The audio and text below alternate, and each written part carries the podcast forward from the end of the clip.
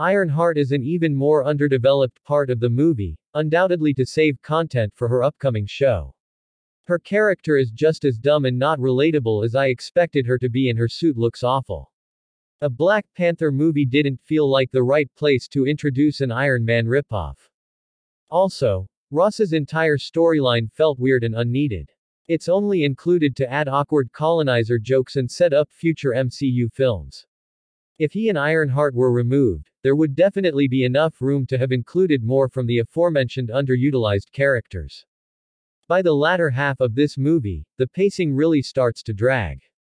I've complained recently about Marvel movies like Multiverse of Madness and Love and Thunder being way too short, but this film had no reason to be 2 hours and 40 minutes and feel like it's over 3 hours. There's so much downtime between the action that when the final battle starts, the movie has already overstayed its welcome. The things I'm disappointed they didn't include or flesh out have no excuse to not be here or be better implemented considering how aggressively long and slow the film is. So this definitely isn't a bad movie per se, but it's not fantastic either. It's very bold but very flawed with iffy decisions on what to prioritize and how to structure this challenging project. I was pretty disappointed when I first saw it, but there's some great stuff sprinkled throughout. The lack of T'Challa, awkward pacing, and wasted opportunities easily made it worse than the first movie to me. Let's start with the good points. This film doesn't try to be all comedy and spectacle, like the recent Doctor Strange 2 and Thor 4. In fact, there is almost zero comedy at all. It does try to bring some drama, and to make some points about the responsibility of nations to use their wealth, resources and technology for global benefit, rather than national advancement. Namor is different from the comics, but once I got past the initial differences, I think the portrayal was a good one. He isn't a one-dimensional villain, his people are descended from the Mayans, and he has proper motivation. But the film has a lot of problems. Firstly, the pacing is all over the place, it should be at least half an hour shorter. The comic book Science is paper thin, Shuri extracts DNA from plant fibers on a bracelet that has been underwater for 400 years, but cannot do the same from the recently dead plant in her lab. Shuri takes a spear right through her stomach and out of her back, but gets over it after a short breather. The Wakandan ship is breached from undersea, tilts over by 45 degrees and then the next scene it is upright and apparently seaworthy again. The fact that Namor's people take mortal wounds but get up again is never explained. And then there is still my biggest problem with Wakanda. Both Black Panther films promote the idea that Wakanda is a utopian society, both technology and socially. Yet they still choose their leader by who is best at beating up other challengers. I think there was a missed opportunity here. Namor would be more likely to say, join us, or if not, don't get in our way, as he plans to attack the rest of the surface world. This would present Wakanda with a far more interesting moral dilemma stand by by and watch untold millions die, or utilize their resources and technology to aid the nations who have been trying to rob them. Sorry, but this was boring. Mind numbing boring. Sleep inducing boring. Are we there, yet? Boring.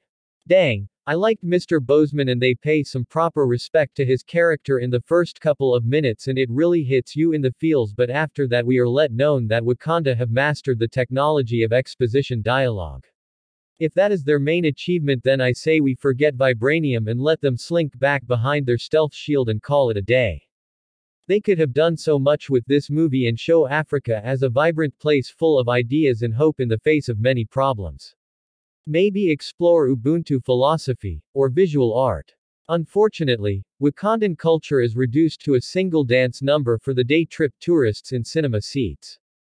This was a missed opportunity and almost a missed movie if not for a good double espresso I had before it. I just got out of Black Panther I found it pretty underwhelming.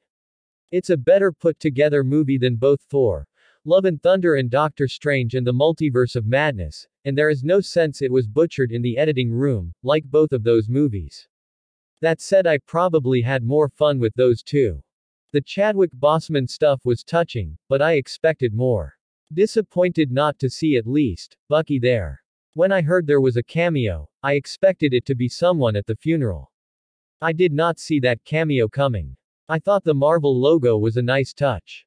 Letitia Wright and Angela Bassett are both good, but I'm not sure where this Oscar nomination talk is coming from. Then again, I didn't think Black Panther should have got a nomination for Best Picture, so she could get one. Winston Duke was a bit wasted as M'Baku, disappointed by what he did at the end. There is no reason for it to be as long as it is. I was bored a few times. I was especially bored during the story between Martin Freeman and Julia Dreyfus, it was really weak and unnecessary. Was it just there to put some white people in it? I didn't like the scientist girl, she irritated me and had awful dialogue. Some of the CGI green screen work was not the best, too. I can safely say, with the exception of Spider Man, No Way Home, nothing from Phase 4 will be rewatched, never mind find its way into my collection. Overall, I found it okay. Phase 4's MCU comes to a close with Black Panther, Wakanda Forever. It's been a truly inconsistent run of films. There was the good Shang-Chi, Spider-Man, some of Doctor Strange 2, the A other parts of Doctor Strange 2, Black Widow and Eternals, and the ugly Thor 4, which is easily the worst MCU movie so far. If this movie had been bad, it might have been enough to make me bail on keeping up with the MCU's movies. And truth be told, I've already bailed on the Disney series, because WandaVision, Falcon and Winter Soldier, and Loki really didn't do it for me.